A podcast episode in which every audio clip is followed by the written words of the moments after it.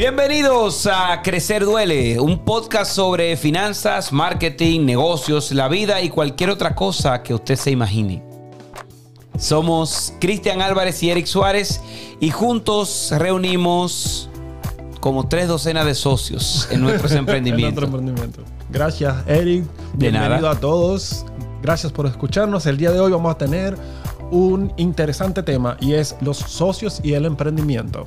El primer punto que vamos a tocar, Eric, y me gustaría saber cuáles son los errores comunes que cometemos al asociarnos. ¿Cuál es tu opinión al respecto? Bueno, yo voy a hablar de mi experiencia, obviamente, y de los que yo he cometido. Para que tenga una idea, yo he tenido, tienen que ser 11 socios. Em, el error más para mí crítico que comete uno, que yo he cometido a la hora de elegir socios, es basarlos, basar la sociedad en mi necesidad de apoyo de alguien y no en la competencia que tenga esa persona para el negocio. Uno de los errores que más yo he cometido, o, no que más he cometido, es el iniciar impulsivamente un- sin tener la cosa 100% clara. Eso me ha pasado varias veces realmente. Eh, un error común que tienen algunos clientes o que yo he visto con algunos clientes míos es que eh, se relacionan y se hacen una sociedad con personas que no comparten los mismos valores. Eso Claro. es fundamental Totalmente.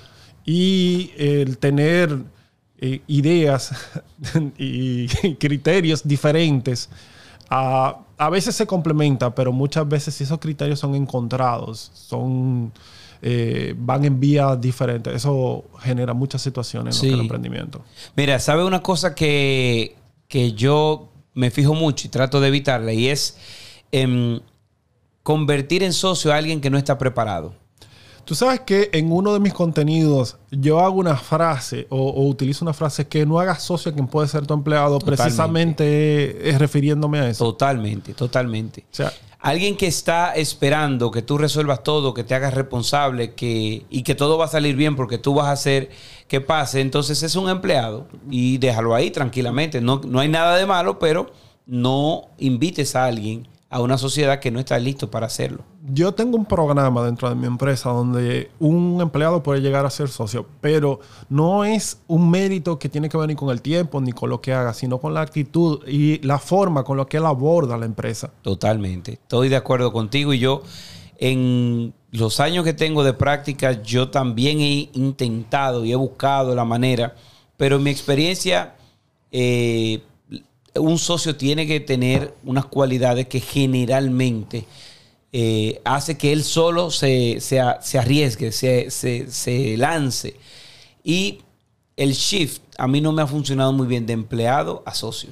A mí me ha funcionado en una o dos ocasiones, porque el tema de ser empleado y llegar a ser socio, que es un tema que se debate mucho, es un tema de mentalidad. Definitivamente. Es un setup mental eh, difícil de cambiar, realmente. Definitivamente. No, Me gustaría que me haga una anécdota breve de una sociedad fallida.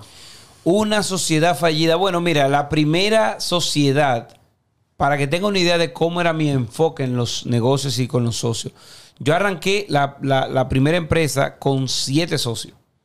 Eran, o seis, seis socios, yo era el séptimo. Seis amigos míos de la universidad. Y la idea era, yo hago esto, tú haces esto, tú haces aquello. Y era basándonos en, en competencias. Tú eres bueno con esto, tú eres bueno con esto, tú eres bueno con esto. Ninguno sabíamos nada de negocio, ninguno teníamos idea sobre cómo funcionaba la administración o la, o la gestión de una empresa. Y yo, bueno, vamos y somos socios. El error ahí fue em, invitar a personas a un proyecto en el cual ellos no tenían compromiso ni interés. Era, bueno, estamos aquí, no tengo más nada que hacer, no tengo otra opción, tú eres mi amigo, me caes bien. Y como esa, esa casualidad, esa falta de compromiso y seriedad hizo que eso fracasara. De hecho, eh, más adelante yo terminé diciéndole, "Pues, miren, yo voy a ser dueño del asunto y le voy a pagar un salario a ustedes. Que ahí yo dije, qué lío. ¿En qué me, ¿En qué me metí? ¿En qué me metí? Pero sí, el error ahí fue eh, traer gente a bordo de una visión para que fueran socios de algo que ellos no entendían, probablemente no compartían o no estaban eh, comprometidos con eso. Eso es uno de los problemas también que yo me encuentro comúnmente con la gente que mentoreo y es cuando los socios no comparten la visión. Exactamente. Y es una de las características que diferencian también eh, un tipo de persona de otra. O sea, el emprendedor normalmente tiene una visión amplia de lo que quiere conseguir. Totalmente. En mi caso particular, yo tengo muchísimas anécdotas porque yo he quebrado un viaje de empresa y algunas de ellas han sido por eh, vamos a decir, yo no digo que una mala selección de socios, sino que en algún momento la sociedad se quiebra porque al final eh, lo bueno y lo malo depende del aprendizaje que tú tengas de eso. Totalmente. Em, pero una que sí me marcó fuertemente es lo que yo le, yo le llamo el, el MBA más caro que yo he pagado. Yo en un momento podemos eh, tener un podcast sobre cómo fracasar y nada más con ese cuento no cubrimos. Yo tuve cinco socios. Y ahí yo cometí cinco errores diferentes. Uno era mi hermano y era socio porque era mi hermano. Y en la verdad tenemos mucha confianza, mucho de todo, pero él no era capaz de eso. El otro em, era una persona que no, compartía la visión.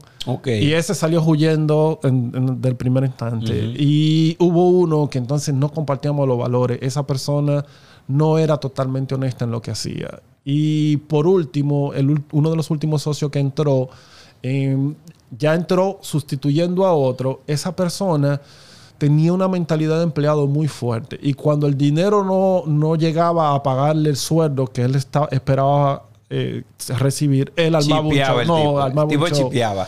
Y había problemas. Al final, eh, como yo era el que tenía la visión más amplia, o sea, más horizontal, yo terminé perdiéndolo todo casi en ese momento. literal, perdí todo. Eso es un cuento largo. Huepa. el otro punto que me gustaría tocar es cuándo es conveniente o cuándo no buscar un socio. Mira, eh, en mi caso yo pienso que yo soy una persona de, relación y networking. Yo siempre eh, hablo del poder de las buenas relaciones. En la medida de lo posible, siempre que tú tengas algo que traer a la mesa y la otra persona también, pues tomando en consideración esos checklists de valores, visión, compromiso, etapas en la vida, pues se puede hacer. Pero una regla de tres que yo tengo para socios es, primero, hay un interés común, no una propuesta unilateral. unilateral. Segundo, hay un complemento en las cosas que tú haces y yo hago y los, en tu carácter y en mi carácter, en tu forma de ver las cosas y en la mía. Y tercero, y para mí más importante, hay una igualdad de disponibilidad. Yo creo que eh, socio no es el que firma un papel, sino el que carga el carro contigo. Y eso tiene que ver también con finanzas. O sea, si vamos a empezar un negocio de 3 millones de pesos y tú pones uno y medio y uno y medio, somos socios a mitad. Pero si yo pongo 3 millones de pesos y tú pones tu cabeza, yo, en mi visión empresarial, te diría, vamos a evaluar cómo es esa sociedad. La realidad es que muchas veces pasa eso. Yo lo miro de la siguiente manera. Yo me hago un grupo de preguntas. El por qué yo estoy buscando un socio. Esa es la pregunta principal. Yo lo busco por dinero. Entonces, primero busco una opción de cómo conseguir el dinero sin involucrar al socio. Claro. Si yo lo busco por un conocimiento que me falta, o sea, porque a veces tú inicias un emprendimiento eh, y te falta un conocimiento en, el, grupo, en el setup del emprendimiento, yo primero veo si lo puedo conseguir empleando a alguien o buscando un asesor. Y si lo que yo necesito son manos, o sea, gente que me ayude, gente que me dé tiempo, yo también veo lo mismo. Si yo puedo subcontratar o si yo puedo eh, buscar empleados. Claro. Y eh, voy determinando la necesidad específica que yo quiero cubrir por la que traigo el socio a la mesa y en base a eso siempre me pregunto primero, ¿cómo no? ¿Por qué? Porque yo he visto muchos problemas al iniciar un emprendimiento porque se tomaron a la ligera la inclusión de un socio. Y cuando incluyen el socio, por ejemplo, ocurre mucho con el socio inversionista, no hay una, una estrategia de salida. Y, por ejemplo, el socio, el, que fue una de las cosas que mencioné al principio, que de tener las cosas claras, el socio inversionista viene, va a poner el dinero y no va a trabajar. No tenga expectativa que vaya a trabajar. Lo que va a trabajar por él es su dinero que él puso. El dinero que él puso. Ahí se puede dar el caso de un socio que seamos, vamos a poner 50-50 o 50-70, 50-30, y yo nada más pongo el dinero y tú pongas tu cerebro, pero yo no voy a entrar a trabajar. Yo no voy a mover un papel. Eso hay siempre contradicciones en los roles y genera mucha fricción. Yo siempre, antes de involucrar a un socio, hago esas preguntas. ¿Qué cualidades yo estoy buscando? Y si yo no la puedo suplir de otra manera. Y cada vez que vamos creciendo, y me imagino que te, que te ocurre a ti también, cada vez que vamos creciendo, podemos solucionar la sociedad de otra manera. O sea, porque antes no teníamos capacidad de contratar un, un empleado y teníamos que tal vez buscar eh, un, un, socio que nos ayude con tiempo y dinero. Pero ya nosotros tenemos la capacidad de, comprar, de, de eh, contratar claro. un, un, empleado. No, totalmente. Y al final, es eh, muy básico. Si tú no te sientes cómodo con una persona simplemente sentándote a tomarte un café, pues entonces eh, yo pienso que hay que evaluar esa sociedad. El cuarto punto es una anécdota de un engaño sufrido en una sociedad. Yo sé que tú tienes un punto peculiar sobre sí, eso, me gustaría mira, oírlo. Oye, yo no creo en eso, en el engaño. Eh, siempre que... que te, déjame explicarte por, par, por paso. Primero, yo pienso que cuando alguien te engaña, siempre te muestra lo que va a hacer. Yo tengo una frase, yo siempre digo, a la gente solamente hay que dejarla hablar y ellos van a decir todo. Yo he tenido gente que se sientan conmigo y en la conversación sobre algo que me están proponiendo, de pronto me dicen, no, porque yo no te voy a engañar. Y yo me quedo, pero ¿quién habló de engaño? tú ya tú estás hablando de engaño, o sea, yo no he hablado de engaño. Entonces, eh, por eso yo te digo, cuando alguien te, te viene con una mala intención, tú tienes, tú, tú seguramente tuviste oportunidades tuviste señales, tuviste maneras de tú salir de esa circunstancia y ver lo que estaba por aproximarse. Cuando te pasa algo, cuando me ha pasado algo, siempre, siempre, siempre, el 100% de, de, las veces, yo me, me, siento, analizo y digo, ah, pero mira, aquí él me dijo lo que iba a hacer, aquí él me dijo lo que iba a hacer, aquí él me dijo lo que era. Y yo no quise ver lo que, él, lo que estaba de, delante de mí, por eso yo no digo que me engañaste, yo digo que me engañé. Entonces ahí es que el, el el, el, punto peculiar dentro del el socio que te estafa, en mi caso es que yo a veces me engaño y yo quiero creer eso, pero lo que he aprendido es escucharme menos lo que yo quiero saber y a observar más detenidamente lo que está pasando. En, en esa parte yo difiero un poco porque realmente hay personas que se acercan a ti eh, presentándote ideas de negocio y tienen el único objetivo de engañarte. Entonces claro. ahí sí sufres un engaño. Claro, bueno. ¿Por qué? Yo te puedo contar una experiencia particular. En un momento dado, eh, íbamos a entrar en un negocio que tenía que ver con productos ecoamigables. E íbamos a entrar mi esposa y yo. Y en ese momento, la, la persona que nos trajo el negocio a la mesa, le hicimos la evaluación de perfil y tenía todo correcto. Todo era falso. Todo era falso. Wow. Y no nos percatamos porque había una relación con una persona intermedia. Y le hicimos la, la evaluación de perfil y, él, y ellos aparentemente se habían preparado para esa evaluación de perfil. Uh -huh. Al final, nos pasó algo parecido a lo que tú mencionas. Vimos unas señales, hicimos un stop en el proceso y nosotros llegamos a invertir muy poco, por okay. suerte. Pero llegamos a invertir y nos dimos cuenta al final que esa persona hizo todo un entramado para engañarnos. Si hubiesen logrado el proceso completo, no hubiesen engañado con una buena cantidad de dinero. Oye, a mí me pasó una sola vez, pero no fue en una sociedad, fue en un negocio. Eh, una persona se acerca con un negocio y me dice, eh, era para venderme unas cosas y eh, tú sabes, yo soy eh, fanático de la tecnología. en, en preguntas y esto, y cuál es la procedencia y esto, el tipo me dice, bueno, mira, Delante de Dios esto no es 100% claro, pero delante de los hombres no hay problema, porque esto es así, así, así, así. Y yo me quedé pensando, ¿y cómo delante de Dios no?